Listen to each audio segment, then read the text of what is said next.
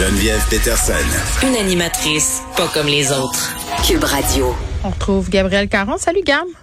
Salut. Bon, il y a des sites de rencontres pour les gens qui veulent rencontrer des gens qui sont en prison, mais là, tu m'en parles euh, d'un tout autre genre. Oui, je te parle d'un site de rencontre pour les super chrétiens. Et euh, c'est quoi un super chrétien? C'est comme un super fan sur Facebook? en fait, super chrétien, là, c'est vraiment pour les catholiques très pratiquants. Et euh, c'est un site qui s'appelle Navis Fidelis, qui mm. veut dire en français navire fidèle, et euh, qui est né suite à euh, beaucoup de frustration de gens qui cherchaient l'âme sœur puis qui voyaient des fois sur euh, les, les, descriptions de de rencontre, ah oui, moi je suis pratiquant, et là quand ils rencontraient la personne, ben là, oups, était peut-être un peu moins pratiquante que ce qu'ils auraient voulu, alors mm. d'où la naissance de Navis Fidelis. Et eh là là. Puis OK, qu'est-ce que est-ce qu'il y a des gens qui euh, mettons quand tu veux si mettons je dis moi je suis une chrétienne puis je veux m'inscrire là-dessus, euh, qu'est-ce qui se passe? Écoute, il y a tellement de règles à observer et moi c'est vraiment ça qui m'a euh, qui m'a accroché dans cette nouvelle là parce que bon, premièrement, l'objectif c'est le mariage. C'est bon, oui, on veut rencontrer des gens là, mais il n'y a pas d'affaire de couchette d'un soir où on va juste flirter un petit peu. Non non. On se rencontre, on s'entend bien, on se marie. Ça, c'est l'objectif. Et là, les règles à respecter. Évidemment, il faut être célibataire, hein, c'est la base. Mm-hmm. Mais il faut aussi, Geneviève, être baptisé, aller à la messe tous les dimanches, se confesser régulièrement, vouloir se marier à l'Église, avoir un comportement chrétien lors des événements proposés par d'autres membres et, le plus important, prier pour que ces derniers réalisent leur vocation divine et tendent toujours à la sainteté. Ça, les critères. Et évidemment, bon, je parle pas de la chasteté, là, parce que c'est comme euh, dit, non dit, là. Chasteté, donc on fait rien avant le mariage. Est-ce qu'il y a quelqu'un qui vérifie ça ou il faut y aller avec notre âme et conscience en fonction de ce que Jésus pense et dit? Ben, en général, sur les sites de rencontres, tu sais, on, quand tu fais un profil ou n'importe, tout le monde le fait sur une base, euh, je vais dire, honnête, mais pas dans celui-là, parce que tu peux pas mentir. Parce qu'au moment de l'inscription, l'utilisateur doit entrer les coordonnées d'un prêtre ou d'une religieuse qui pourra certifier que l'ensemble des règles sont respectées. Et avant que ton compte soit activé, eh bien, euh, le, le prêtre ou la religieuse en question vont être contactés par l'équipe du site pour prouver que tu es un vrai pratiquant chrétien euh, et tout ça. je pense qu'on serait refusé.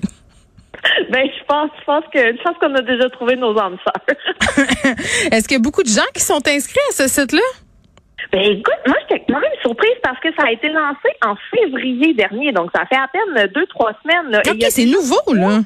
Oui, oui, oui, c'est nouveau, nouveau. Il y a déjà 300 personnes qui se sont inscrites et qui sont disponibles sur le site. Donc, euh, si vous nous écoutez et que vous êtes un super chrétien, là, sachez qu'il y, a des gens qui vous attendent. Bon, et est-ce qu'il y a euh, d'autres euh, points qui devraient m'intéresser si jamais je considérais m'inscrire à ce site de rencontre ou en sainteté? Ben écoute, moi il y en a un qui m'a qui m'a qui m'a troublé en fait parce que on, on, on interdit les rencontres sur écran on encourage les gens à se rencontrer en vrai. Mais on sait la COVID-19, c'est drôle quand même. Ben écoute, eux, ils non, ils sont comme l'écran. Non, non, non, non, non, c'est pas des vrais contacts humains. C'est pas une bonne façon de ressentir l'autre. Donc sur le site, il y a vraiment une interface là qui propose, ok, est-ce qu'on peut se rencontrer dans un café? Est-ce qu'on peut se rencontrer à tel endroit? Hmm. Et euh, on peut pas, on peut pas discuter par écran ou par texto. C'est en trois dimensions, comme dans le bon vieux temps ça me tente pas. C'est ce que j'ai envie de te dire. Alors euh, non, je vais laisser faire le site de rencontre pour les super chrétiens. Gab, là tu as une obsession avec les œuvres d'art nazies. La dernière fois, tu me parlais d'un aigle qui avait été retrouvé au fond des mers. Là, tu me parles d'œuvres d'art volées par les nazis et qui sont remis à leurs propriétaires.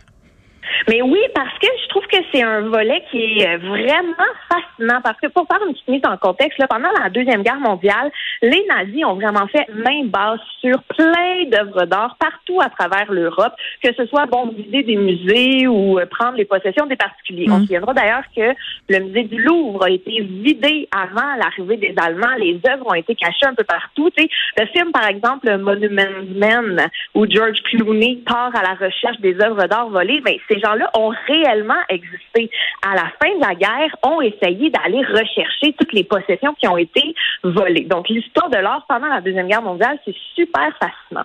Et dans ce cas-ci, donc, on parle d'un couple de juifs allemands qui, évidemment, ont fui l'Allemagne au début de la guerre, immigré en Angleterre, et ils possédaient 30 tableaux de euh, différents artistes, différents peintres, et évidemment, ben, les nazis ont fait main basse là-dessus.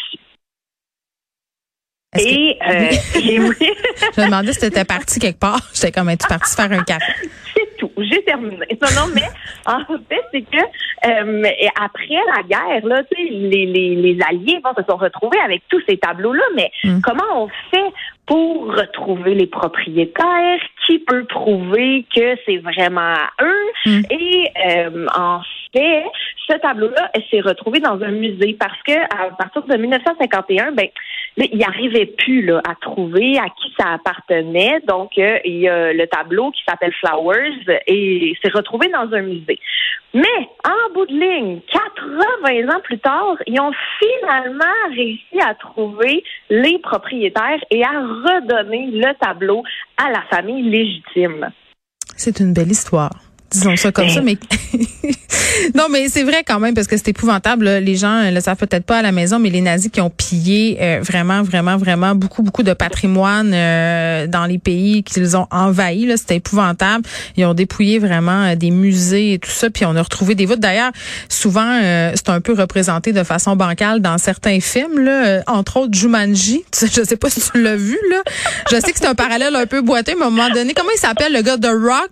C'est terrible dans le dernier Jumanji avec mes enfants, je regardais ça puis j'étais scandalisée. Il, y a toute une scène dans une ancienne cage d'œuvres d'art euh, qui ont été volées par les nazis puis j'étais comme à quel point c'est éthique de montrer ça dans un film? En tout cas, je me posais la question puisque c'est un sujet euh, très délicat dès qu'on touche euh, aux nazis, je me disais bon, est-ce que est-ce que rire de tout ça puis de rire que les nazis ont volé des œuvres d'art? En tout cas, je savais pas. Est-ce qu'on est-ce qu'on peut encore montrer ça? Je lance je lance la question.